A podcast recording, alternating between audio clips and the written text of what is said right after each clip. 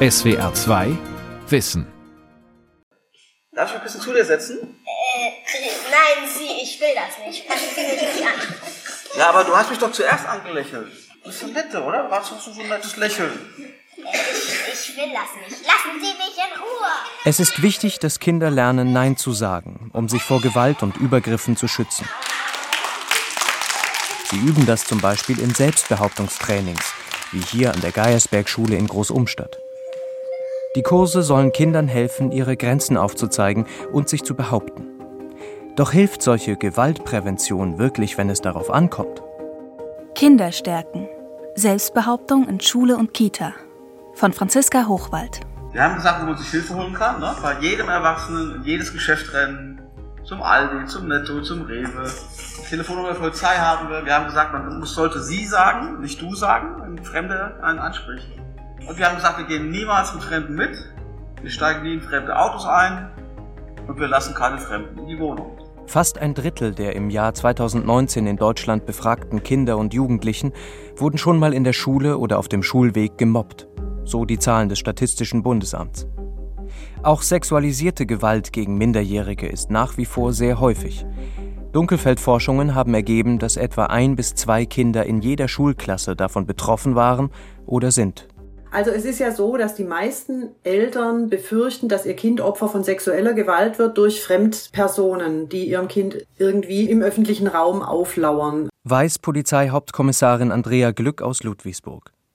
Doch die Statistiken zeigen, dass dort nicht die größte Gefahr für Kinder lauert.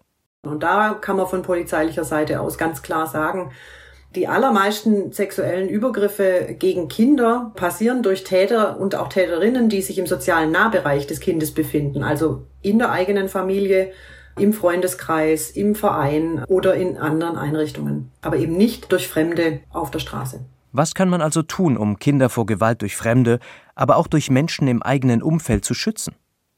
Ein erster Schritt kann es sein, die Eltern für Gewalt und übergriffiges Verhalten zu sensibilisieren. In dem Bereich bieten wir auf Anfrage Elternabende an in Grundschulen und Kindertagesstätten, bei denen im Prinzip ähm, ja, erläutert wird, wie die Kriminalitätslage überhaupt aussieht und dann einfach Präventionstipps, also wie man verhindern kann, dass das eigene Kind Opfer von sexueller Gewalt wird. Dabei fängt der Schutz des Kindes bereits bei der Erziehung an und eine Schulung der Eltern erscheint deshalb sinnvoll, betont die Präventionsexpertin. Also, dass ein Kind lernt, dass es selber entscheiden darf über Zärtlichkeiten, über den eigenen Körper, mit wem Zärtlichkeiten wann ausgetauscht werden. Das ist ein ganz wichtiger Punkt. Kinder haben das Recht, selbst darüber zu bestimmen, von wem sie angefasst werden möchten. Und das nicht nur bei Fremden, sondern auch in der eigenen Familie. Selbst wenn das manchmal gegen die Erwartungen der Verwandtschaft verstoßen mag. Das gilt dann auch, wenn die Oma kommt und ein Küsschen will und das Kind will aber nicht. Das ist ganz schwierig für manche Eltern, da dann, ja, sich auf die Seite des Kindes zu stellen und eben zu sagen, nee, wenn mein Kind nicht küssen möchte, dann muss es nicht küssen, weil Zärtlichkeiten immer freiwillig sind. Ein solches Elterntraining kann dafür sensibilisieren, wie innerhalb der Familie kommuniziert wird. Das geht aber auch weiter so Richtung das Thema Geheimnisse zum Beispiel, weil wenn ein Kind in einer übergrifflichen Situation ist, dann gibt es natürlich ein Geheimnis. Also es geht um das Thema gute und schlechte Geheimnisse.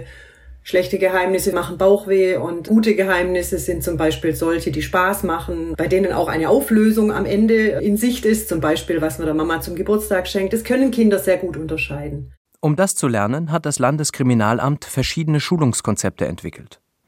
Für deren Koordination und Konzeption ist Cornelia Höfer zuständig, Sozialpädagogin beim Landeskriminalamt Baden-Württemberg im Referat Prävention. Unser landesweites Programm, das heißt momentan Herausforderung Gewalt und wurde jetzt erst im November auch mit einem neuen Baustein, der gewaltig daneben heißt, quasi erweitert und der ist jetzt auch im Online-Unterricht gut einsetzbar. Dies ist derzeit umso wichtiger, da seit der Pandemie häusliche Gewalt gegen Kinder zugenommen hat. Laut dem Statistischen Bundesamt wurden in 6,5 Prozent der befragten Familien Kinder Opfer von körperlicher Gewalt zu Hause. Bei Familien mit Kindern unter zehn Jahren waren es 9,2 Prozent. Am stärksten waren die betroffen, deren Eltern Ängste oder Depressionen hatten. Hier kam es bei 14,3 Prozent der Befragten zu körperlicher Gewalt gegen Kinder. Es ist also dringend notwendig, die betroffenen Kinder zu unterstützen. Doch auch Gewalt unter Gleichaltrigen ist für viele Alltag. Eine Schulung durch die Polizei soll Kinder und Jugendliche sensibilisieren. Das erste Modul, da geht es um den Gewaltbegriff, also dass die Kinder und Jugendlichen einfach erstmal unterscheiden, was ist eigentlich Gewalt, was unterscheidet physische von psychischer Gewalt oder wo gibt es da eben auch Überschneidungen. Und das zweite Modul, das beschäftigt sich mit den Folgen von Gewalt, eben für Täter, Opfer und andere Beteiligte. Zudem lernen die Schülerinnen und Schüler, wie sie sich als Opfer, Zeugen oder Helfer verhalten sollten. Also Thema Zivilcourage kommt da dann mit rein und wie vermeide ich eben auch so eine Opferwertung oder wie komme ich wieder aus Situationen am besten raus. Inzwischen gibt es überall in Deutschland unterschiedliche Präventionsangebote der Polizei. Doch sie alle beschränken sich darauf, Wissen theoretisch zu vermitteln, üben es aber nicht praktisch. Es stellt sich die Frage, ob die Kinder und Jugendlichen diese Tipps im Ernstfall abrufen können. Der inzwischen pensionierte Kommissariatsleiter Peter Döscher hat einen anderen Ansatz zur Selbstbehauptung entwickelt. Er wurde in seiner Berufslaufbahn durch ein einschneidendes Erlebnis auf das Thema Gewalt aufmerksam. In meinem Zuständigkeitsbereich wurde ein Kind vermisst, das nachts als Teil einer Schulklasse in einem Schullandheim fehlte. Wie ich dann relativ schnell herausstellte, ist es entführt worden. Das Kind konnte nicht gerettet werden. Es wurde Opfer eines Gewaltverbrechens. Aufgrund dieser Erfahrung begann Döscher die ersten Vorträge anzubieten. Sein Anliegen war es, den Eltern aufzuzeigen, wie sie ihre Kinder stärken und schützen können. Doch das erschien ihm nicht nachhaltig genug. Wir haben dann angefangen, mit Kindern zu arbeiten, mit mehreren Kolleginnen auch Kindertrainings entwickelt. Ich-Stärkung, so die Frage Nein sagen, Angstthema behandeln und ähnliche Dinge. Und sind dann einen weiteren Schritt gegangen, und das war dann die Ebene der professionellen Pädagogen, der Erzieherinnen, der Sozialpädagogen, der Lehrer. Peter Döscher hält es für wichtig, bereits im Kindergartenalter auf Prävention zu setzen. Erlebnispädagogische Elemente wie Spiele und Trainingsaufgaben für die Gruppe sollen helfen, das Gelernte zu verankern. Die ideale Zeit, um das zu lernen, ist das Alter zwischen 0 und 10 Jahren. Da sind die Eindrücke, die wir bekommen, am tiefsten. Das sind Dinge, die im Langzeitgedächtnis gespeichert werden und die auch ein ganzes Leben lang abrufbar sind. Mit diesem Ansatz hat er Trainings für jede Altersstufe entwickelt, die aufeinander aufbauen. Und dann sind wir beim Machen, das heißt also immer zu wiederholen, um in bestimmten Situationen dann auch das gewünschte Ergebnis zu haben. Das wird im Regelfall dadurch verstärkt, dass man es unter Emotionen macht. Das heißt also, dass man dabei auch emotional stark beteiligt ist. Das sind die Dinge, die sich am besten verankern. Im Team mit dem Pädagogen und Kampfsportler Matthias Wolter entwickelte Peter Döscher ein Trainingsprogramm, mit dem er freiberufliche Trainer ausbildete. Einer davon ist Dietmar Lietz. Er übt mit Kindern Selbstbehauptung durch Gespräche, kleine Theaterstücke und speziell dafür entwickelte Spiele. Selbstbehauptung ist die Stärke, einmal Mutproben zu machen, ich-Stärkung, also die Kinder stellen sich vor die Klasse, stellen sich selber vor, sagen ihre Stärken. Ja, Körpersprache, Stimme ist wichtig, Augenkontakt ist wichtig, sowas trainieren wir halt dann im Training. Kernstück des Trainings, hier mit einer zweiten Grundschulklasse der Geiersberg-Schule in Großumstadt, ist ein Rollenspiel. Einer von euch wird sich hier hinsetzen, das ist unsere Bushaltestelle. Dietmar Lietz gibt den Bösewicht und die Kinder können üben, das vorher Gelernte anzuwenden. Wenn ich als Fremder komme und wir werden so tun, als ob ihr mich noch nie gesehen habt, und ihr dürft dann mal spielen und trainieren, was, was ihr im Ernstfall machen würdet. Okay? Also ihr dürft mich anschreien. Ganz wichtig, ihr dürft auch wegrennen. Ihr müsst da nicht sitzen bleiben. Ihr dürft mich siezen. Ne? Also lassen Sie mich in Ruhe! Dietmar Lietz spielt die Szene mit jedem Kind, das Lust hat mitzumachen, und er lässt sich immer wieder neue Situationen einfallen. Genau, wenn einer sagt, Didi, ah, ich krieg jetzt ein komisches Gefühl, ich möchte lieber nicht weiterspielen, dann sagt der Apfelmus, dann hören wir sofort auf zu spielen. Es braucht ihr keine Angst haben, es kann euch nichts passieren. Einmal behauptet er, er hätte Hundebabys in seinem Auto. Ein anderes Mal ist er angeblich verletzt und will, dass das Kind ihn anfasst, oder er lädt es zu sich nach Hause ein. Im Anschluss dürfen alle Rückmeldungen geben, was gut gelaufen ist und wie sie sich besser hätten wehren können. Trainer, was war gut? Was kann man besser machen? Ähm, dass sie Stopp, ich will das nicht gerufen hat. War das gut oder nicht so gut? Das war gut. Das war super, ne? Hat sie ganz toll gemacht. Also was sie toll gemacht hat, sie hat gleich Körpersprache gemacht, dass sie hat die Hand nach vorne. Ich möchte das nicht, lassen Sie mich in Ruhe. Das war klasse, ne? Lassen Sie sich in Ruhe. beim Wegrennen, was kann man beim Wegrennen vielleicht ein bisschen besser machen? Man könnte noch Hilfe schreien. Sehr gut, ne? Also nicht so leise weg, weglaufen, sondern Hilfe, Hilfe schreien, damit einem die lieben Menschen, damit einem die lieben Menschen auch sehen können, ne? Damit der Meister stimmt irgendwas nicht. Nicht, dass sie denken, wir spielen Fangen oder so. Ja? Also beim, beim Weglaufen auch wirklich Hilfe schreien. Kannst du noch mal ganz laut schreien, lassen Sie mich in Ruhe?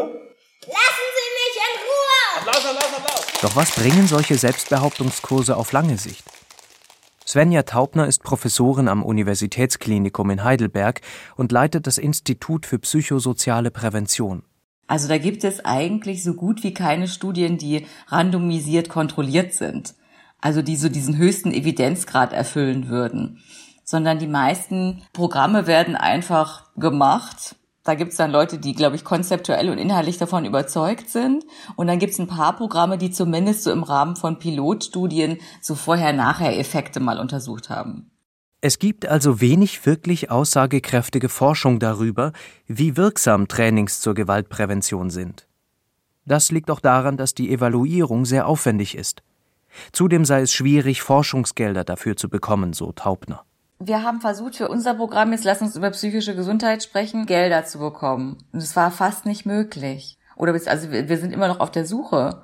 Diese Pilotstudie konnten wir so aus Eigenmitteln finanzieren.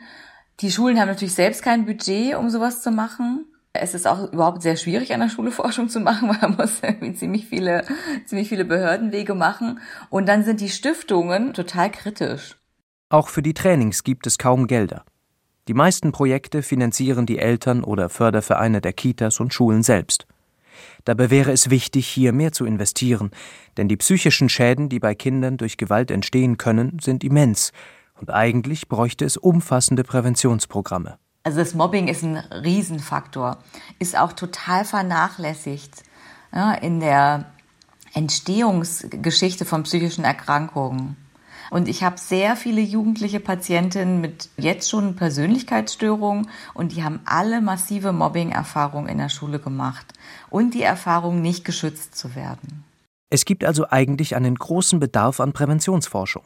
Denn die Langzeitfolgen von Gewalt können ein ganzes Leben überschatten.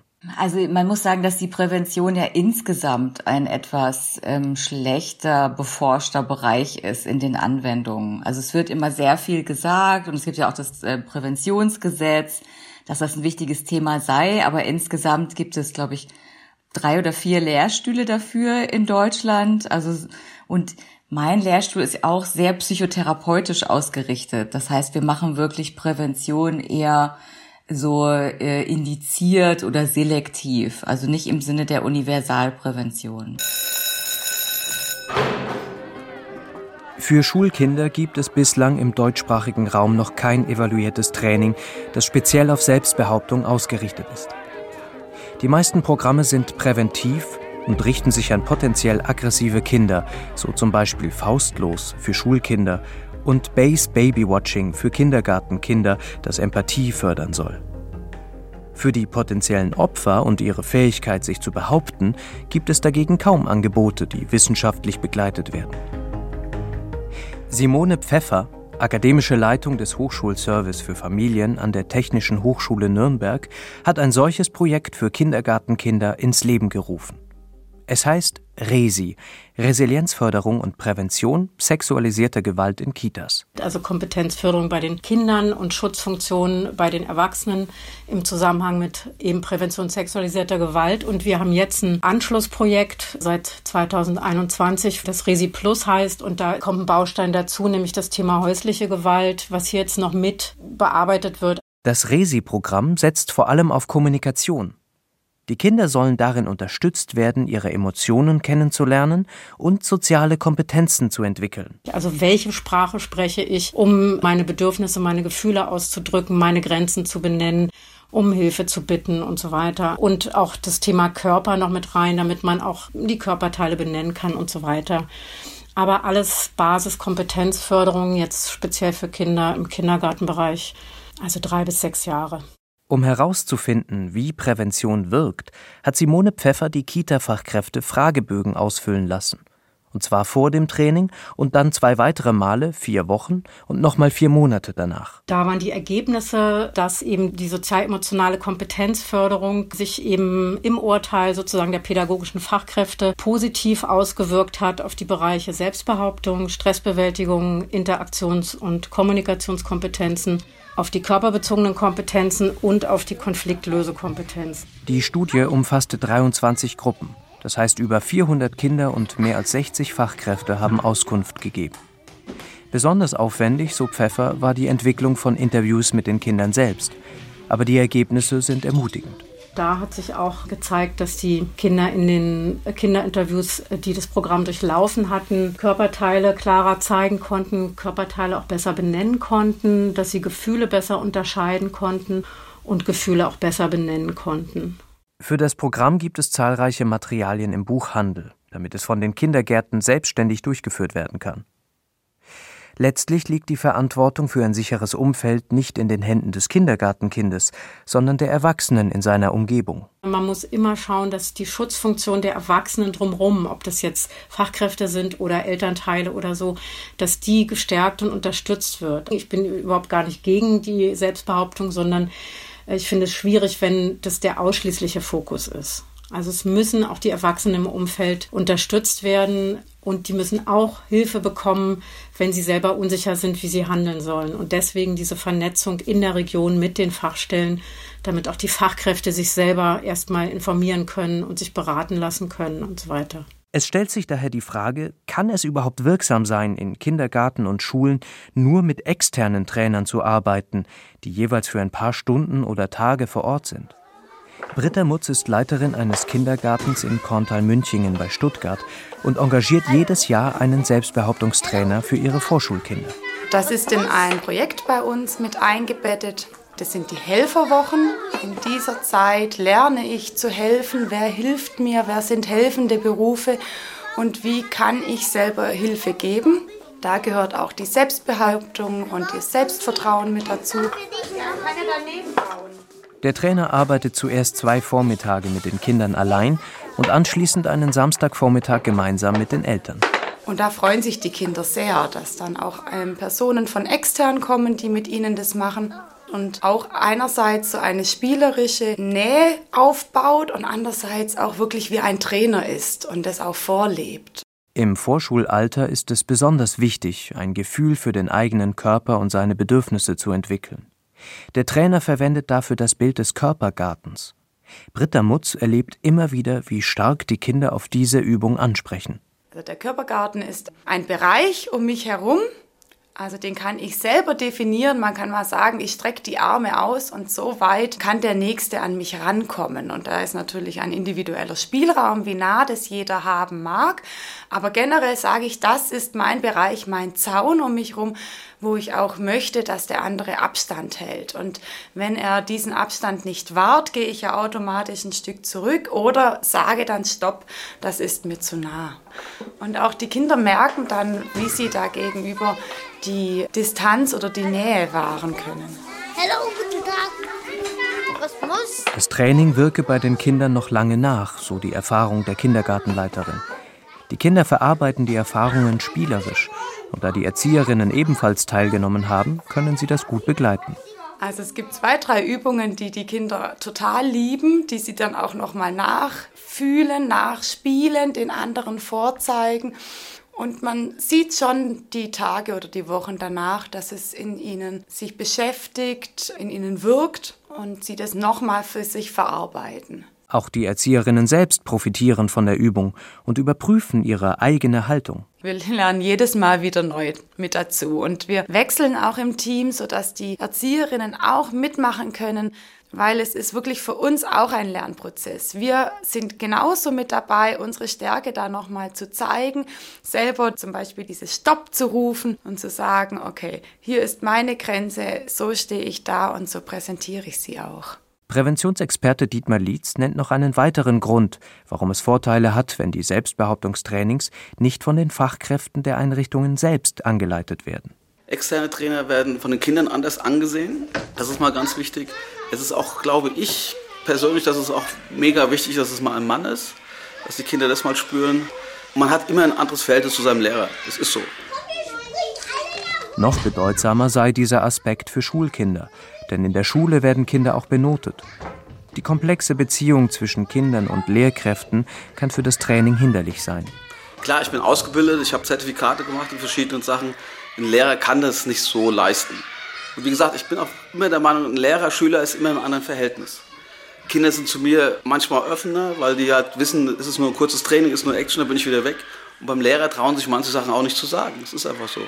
Nina Hoffmann, Lehrerin an der Geiersberg-Schule in Großumstadt, weiß deshalb die Trainings mit Dietmar Lietz sehr zu schätzen. Da habe ich jetzt auch gemerkt, wie gut es denen tut, dass Kinder, von denen ich noch ganz wenig gehört habe im Unterricht, plötzlich vorne stehen und an Plakate schreiben und ganz viel reden. Und ja, das ist einfach total schön zu sehen. Und auch für uns Lehrer ist es schön, dass wir einfach zugucken können, wir können das beobachten, wir können die Kinder beobachten und ja, viele Verhaltensweisen werden bestätigt, aber auch wir haben nochmal einen ganz neuen Blick auf die Gruppe und auf die Kinder. Und das ist auch das Schöne so für uns. Der Markt für Selbstbehauptungsangebote ist jedoch unübersichtlich. Es gibt weder staatlich anerkannte Zertifizierungen noch offizielle Qualitätsstandards. Deshalb sehen viele Fachleute solche Trainings eher kritisch. Eine Sorge ist, dass die Kinder durch Gewaltprävention traumatisiert werden könnten. Dietmar Lietz nimmt dieses Argument ernst. Es ist ein schmaler Grad, gerade bei so kleinen Kindern. Ne? Man darf den Kindern keine Angst machen. Den Kindern muss klar sein, dass es eine Grenze gibt, Grenzen setzen lernen, aber auch im Training dürfen sie schon Grenzen setzen. Wenn die Kinder sagen, wir haben ein ungutes Gefühl, dann haben wir ja unser Passwort. Wenn die nicht mehr weiterspielen wollen, das ist ganz wichtig. Man muss wirklich aufpassen. Ein weiteres Zeichen für unseriöse Anbieter kann es sein, wenn sie Kindern vor allem körperliche Techniken zur Selbstverteidigung beibringen wollen. Lietz ist selbst Kampfsportler und hat deshalb hierzu auch eine klare Meinung. Ich habe früher schon Selbstverteidigungskurse gegeben für Kinder, habe aber schnell gemerkt, dass die kleinen Kinder sich nicht wirklich gegen Erwachsene wehren können, körperlich. Für die ist es wichtig, sich Hilfe zu holen, äh, zu schreien, Körpersprache. Dennoch findet er es gut, wenn Kinder lernen, ihren Körper einzusetzen. Nicht mit der Illusion, wirklich gegen Erwachsene ankämpfen zu können, aber für ihr Selbstbewusstsein. Gerade die Kinder von der ersten bis zur dritten oder Vorschule, die können sich nicht körperlich gegen Erwachsene wehren. Das funktioniert nicht. Aber sie bekommen eine andere Ausstrahlung. Die werden nicht mehr diese Opferrolle. Die sind mutiger, sie gehen aufrecht, haben andere Körpersprache, sie trauen sich zu schreien, weil sie wissen, zur Not kann ich mir noch gegen Schienbein treten. Das ist wichtig. Sozialpädagogin Cornelia Höfer vom LKA Baden-Württemberg fasst die Kriterien für ein gutes Selbstbehauptungsprogramm so zusammen. Was für Qualifikationen hat der Kursleiter? Also gibt es da eine spezielle Aus- und Fortbildung? Gibt es vielleicht sogar einen pädagogischen oder psychologischen Hintergrund? Gibt es regelmäßige Fortbildungen, die von demjenigen besucht werden oder auch Referenzen? Gibt es Kenntnisse im örtlichen Hilfenetz, um einfach da auch Wissen um eine Krisenintervention mit dabei zu haben? Das sind so harte Fakten, die man auf jeden Fall mal abklopfen kann. Derzeit wird vom LKA ein Flugblatt erarbeitet, das solche Kriterien zusammenfasst und ein Anhaltspunkt sein soll, wenn Schulen Gewaltpräventionstrainings buchen wollen. Selbstbehauptung zu üben, so scheint es, ist wirksam und macht einen Unterschied. Auch wenn sie nicht alle negativen Erfahrungen auffangen kann, die Kinder in Schule und Elternhaus machen, so Peter Döscher. Wie erreiche ich bei meinen Kindern Selbstwirksamkeit? Selbstwirksamkeit, ein Wort, von dem ich glaube, dass es etwa den Kern von Selbstbewusstsein trifft. Das ist die Annahme eines jeden, erfolgreich zu sein. Also die Frage, ich gehe jetzt in eine Situation, die für mich herausfordernd ist, aber ich schaffe das. Diese Selbstwirksamkeit wächst, je mehr ich Gelegenheit habe, an Situationen zu wachsen. Eine solche Gelegenheit an sich zu wachsen, bietet die Mutprobe, die Dietmar Lietz mit den Kindern in der Geiersberg-Schule durchführt. Hände nach oben, Kopf zur Seite. Okay? Ja. Das sind die Vorstellungen. Die Yetis, genau. Die Yetis, die gegen die Matte rennen, dürfen nur gegen die Matte rennen. Die dürfen nicht mit den Schultern daheim oder mit den Füßen oder mit den Knien zuerst. Vier Kinder spielen Höhlenforscher. Sie stellen sich an die Wand der Turnhalle zwischen zwei dicke Weichbodenmatten. Wir rennen nur dann, wenn ich sage, auf die Plätze, fertig, los. Und wenn ich los sage, dann dürfen die vier Yetis rennen. Und dann rennen vier weitere Kinder die Yetis mit voller Wucht dagegen. Dass die Yetis auch ganz laut schreien. Ne? Okay? So, Es ist ein gutes Gefühl, sich das zuzutrauen, den intensiven Spannungsmoment auszuhalten und dann stolz auf sich zu sein, wenn die Aufgabe erfolgreich gemeistert ist. Ich will Forscher sein. Ich auch. Die Zweitklässler der Geiersberg-Schule sind von ihrem Selbstbehauptungstraining begeistert. Helena hat nun eine Strategie gelernt, mit schwierigen Situationen klarzukommen. Da wollte mich jemand küssen und dann hat sie mich halt geküsst. Ich habe mich nicht getraut, ich will das nicht so sagen. Sie weiß jetzt, dass sie das Recht hat, Nein zu sagen. Und auch ihre Freundin, so glaubt Helena, wird sich in Zukunft mutiger verhalten. Weil die hat am Anfang immer in der Klasse zum Beispiel, da hat die immer mich gefragt, weil sie sich nicht getraut hat zu melden. Also ich glaube, dass sie sich jetzt öfters meldet, wenn sie Hilfe braucht. Die Geiersberg-Schule arbeitet bereits seit vielen Jahren mit ihrem Trainer zusammen und ist überzeugt von dem Selbstbehauptungskurs. Gerade für Kinder, die in Zeiten von Online-Unterricht eingeschult wurden, sei diese Gruppenarbeit wichtig, so Lehrerin Nina Hoffmann. Wir haben es ja jetzt schon lange an der Schule, dieses Programm, und das hat ja jetzt gar nichts mit Corona zu tun, aber jetzt ist es äh, meiner Meinung nach nochmal doppelt wichtig, weil die Klasse sich noch gar nicht so zusammenfinden konnte und das tut sie jetzt gerade. Psychologieprofessorin Svenja Taubner ist davon überzeugt, dass Prävention nicht erst bei Schulungen anfängt, sondern mit den Strukturen, denen Kinder in Schule und Kindergarten ausgesetzt sind. Man kann allgemein präventiv wirksam sein, indem man die Lehrkräfte sensibilisiert, mehr Beziehungsarbeit zu machen äh, und weniger nur auf Stoffvermittlung zu konzentrieren. Hier in Heidelberg haben sie gerade die Klassengrößen hochgesetzt. Also eine Grundschulklasse kann bis zu 31 Schülerinnen und Schüler enthalten. Und dass eine Lehrkraft dann nicht individuell auf die Lernbedürfnisse eingehen kann, geschweige denn auf die emotionalen und sozialen Bedürfnisse, ist doch irgendwie logisch. Kinder zu stärken sollte das Ziel von Erziehung sein. Ein Selbstbehauptungskurs alleine macht noch kein starkes Kind, das sich in brenzligen Situationen zu wehren weiß. Doch wenn das Training verantwortungsvoll durchgeführt wird, kann es wirksam sein für die Selbstwahrnehmung von Kindern und auch für Schule und Familie. Das kostet allerdings Zeit und Geld. Beides Ressourcen, die im Bildungsdeutschland oft fehlen. SWR 2 Wissen. Selbstbehauptung in Schule und Kita von Franziska Hochwald. Sprecher Andreas Helgi Schmid. Redaktion Vera Kern. Regie Günter Maurer. Falls Sie auch an spannenden Fernsehserien interessiert sind, möchten wir Ihnen Thin Ice besonders ans Herz legen. Eine achteilige skandinavische Thriller-Serie in der atemberaubenden Landschaft Grönlands. Hängt die Entführung eines Ölerkundungsschiffes mit den Verhandlungen um ein Klimaschutzabkommen für die Arktis zusammen? Während Verhandlungsführerin Elsa Engström um den Vertrag kämpft, nimmt Liv Hermansson vom schwedischen Geheimdienst den gefährlichen Kampf gegen die Entführer auf. Thin Ice gibt es ab 28.01. in der ARD Mediathek. SWR 2 Wissen. Manuskripte und weiterführende Informationen zu unserem Podcast und den einzelnen Folgen gibt es unter swr2wissen.de.